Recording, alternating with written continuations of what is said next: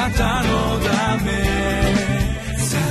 遠くより近くへ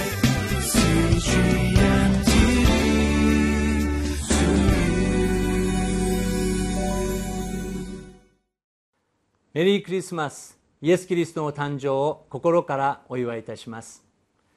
去年のちょうどクリスマスの時期に私はある宅急便の会社でアルバイトをしていました。倉庫にはクリスマスのプレゼントがたくさん積もれていました。その多くのプレゼントの箱を見てこの日本は本当に豊かになったなということを感じましたがまた反面その後から今年1年間も私たちのテレビの中でニュースはいかに若者たちがいかに多くの人々が寂しく死を黙想しているということを感じました。私たちの人類に最高のプレゼントを与えてくださったそのお方。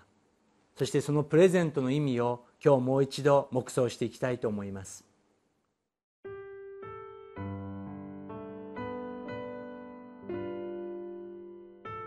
ヨハネの手紙第一4章7節から15節。愛する者たち、私たちは互いに愛し合いましょう。愛は神から出ているのです。愛のある者は皆、神から生まれ、神を知っています。愛のない者に、神はわかりません。なぜなら神は愛だからです。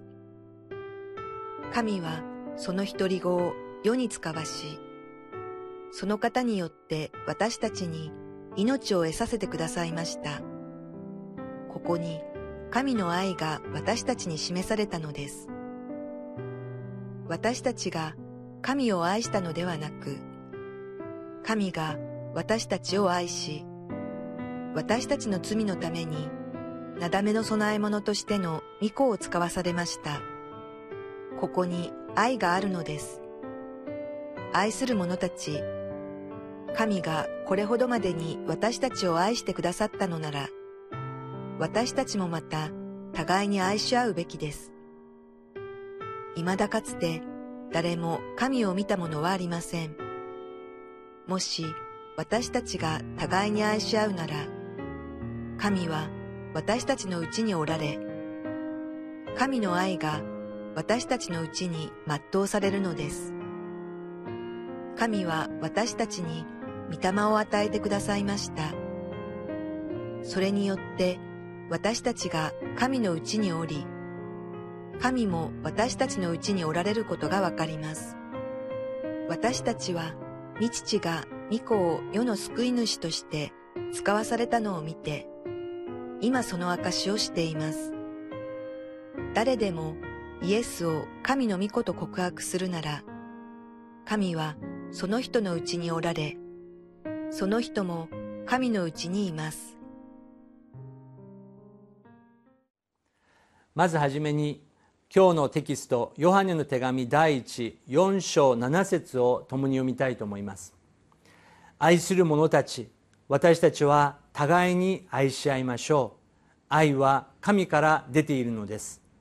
愛のある者は皆神から生まれ神を知っています。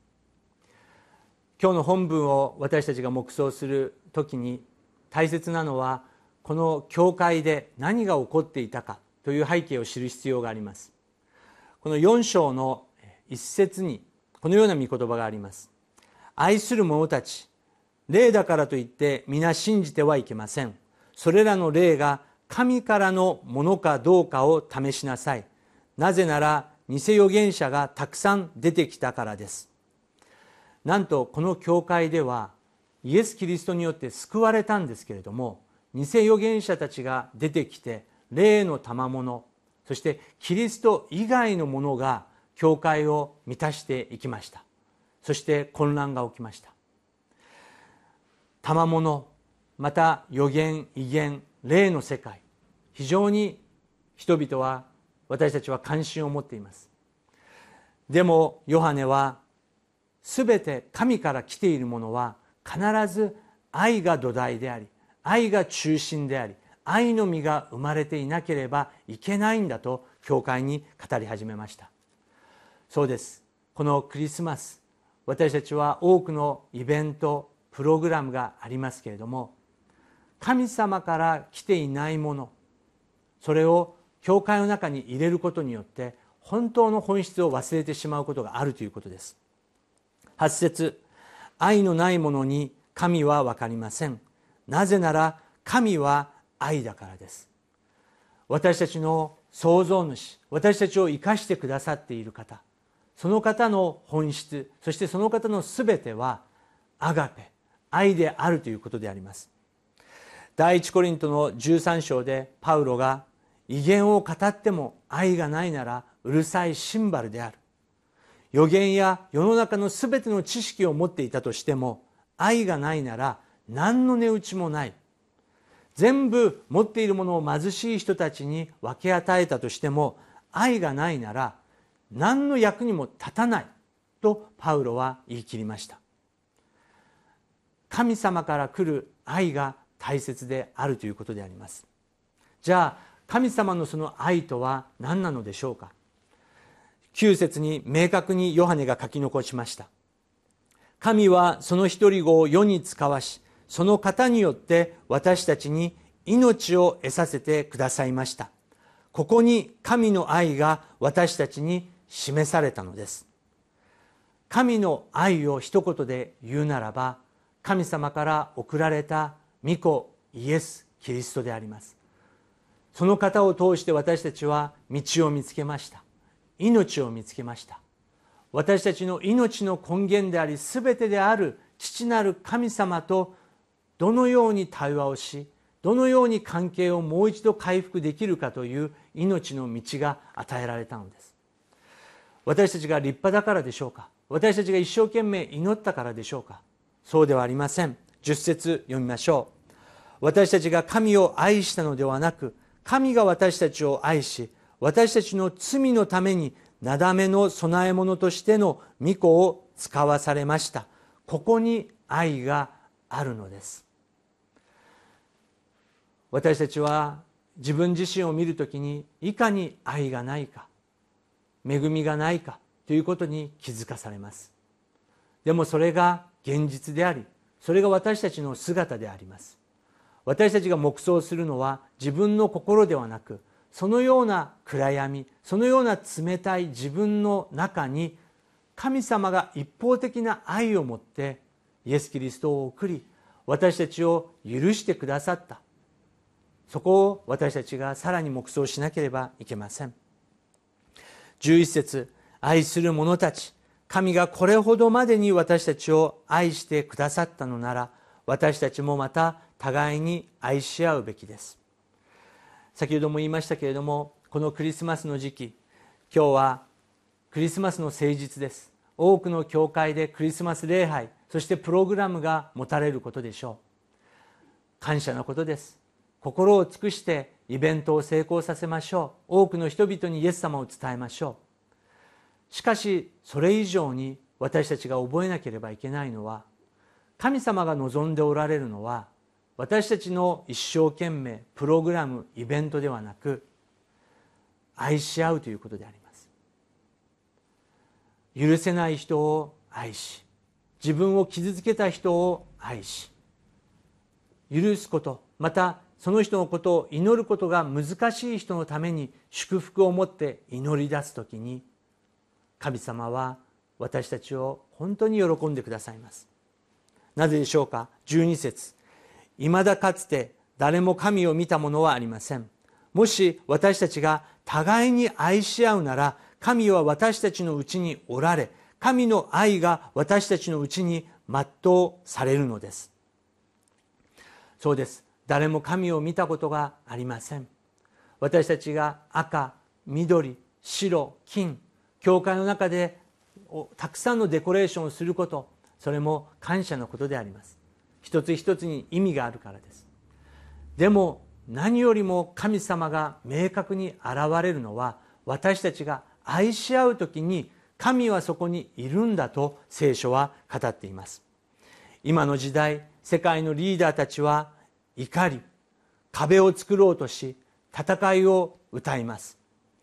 でも教会がもう一度自分自身の怒りを抑え祈りに変え不平不満を言うのではなく祈りに変えそして話し合いの場所を作り合いそして助け合い愛し合う時に神様がそこにおられるんだと聖書は語っています。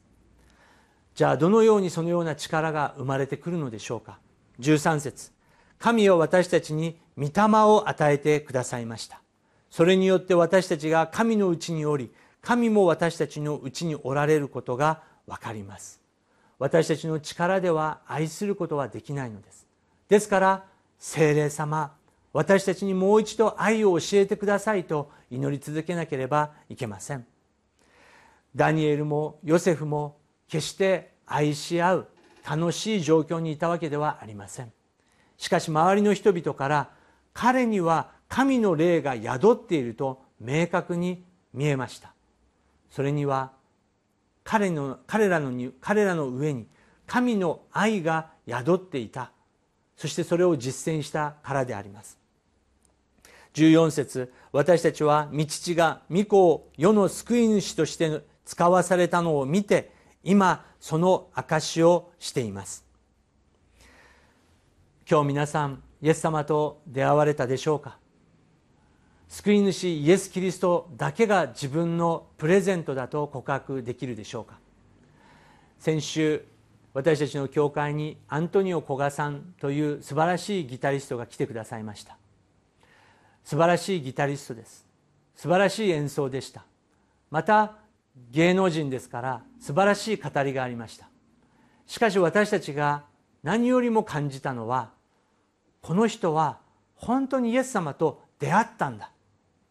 というむしろ羨ましい気持ちが起こるぐらいにその方はイエス様と絶対に出会ったんだという心が私たちの心に残されました。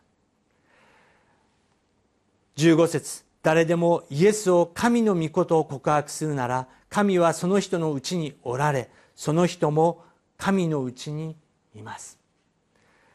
今日12月24日これから礼拝に行かれる方がいるでしょう。でも10分静まって黙想しましょう。一人の緑子が私たちのために生まれる。一人の男の子が私たちに与えられる。どこにでしょうか？そうです。馬小屋馬小屋よりも暗く冷たい私たちの誰も知らないその心の奥底にイエス・キリストは謙遜にお生まれになりました。ですからこのクリスマス私たちは謙遜に教会で仕え愛し合いそして神の皆を賛美する時に神はそこにいてくださるとおっしゃってくださっています。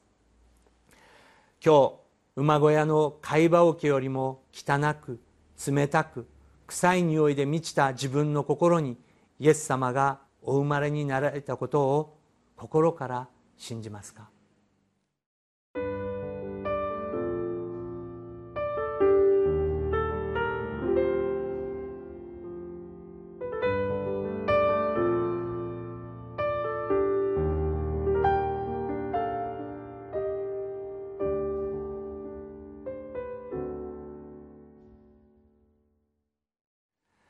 皆さん今日最高のクリスマス礼拝をイエス様に捧げていきましょう。そして同時に私たちが愛し合う時にイエス様がそこにおられるんだという御言葉を抱いて教会の中で家族の中でそしてこの日本世界の中で最高のプレゼントイエス・キリストを覚えていきましょう。お祈りいたします。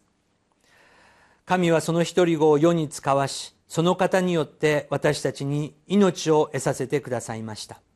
ここに神の愛が私たちに示されたのです。全能なる父なる神様あなたの命であるあなたの御子イエス・キリストを罪深い私たちのために送ってくださったことを心から感謝いたします。あなたを信じます。イエス・キリストを受け入れます。主よどうか私たちを導いてください。主イエス・キリストの皆を通してお祈りいたします。アーメン。あなたのため遠くより近くへ。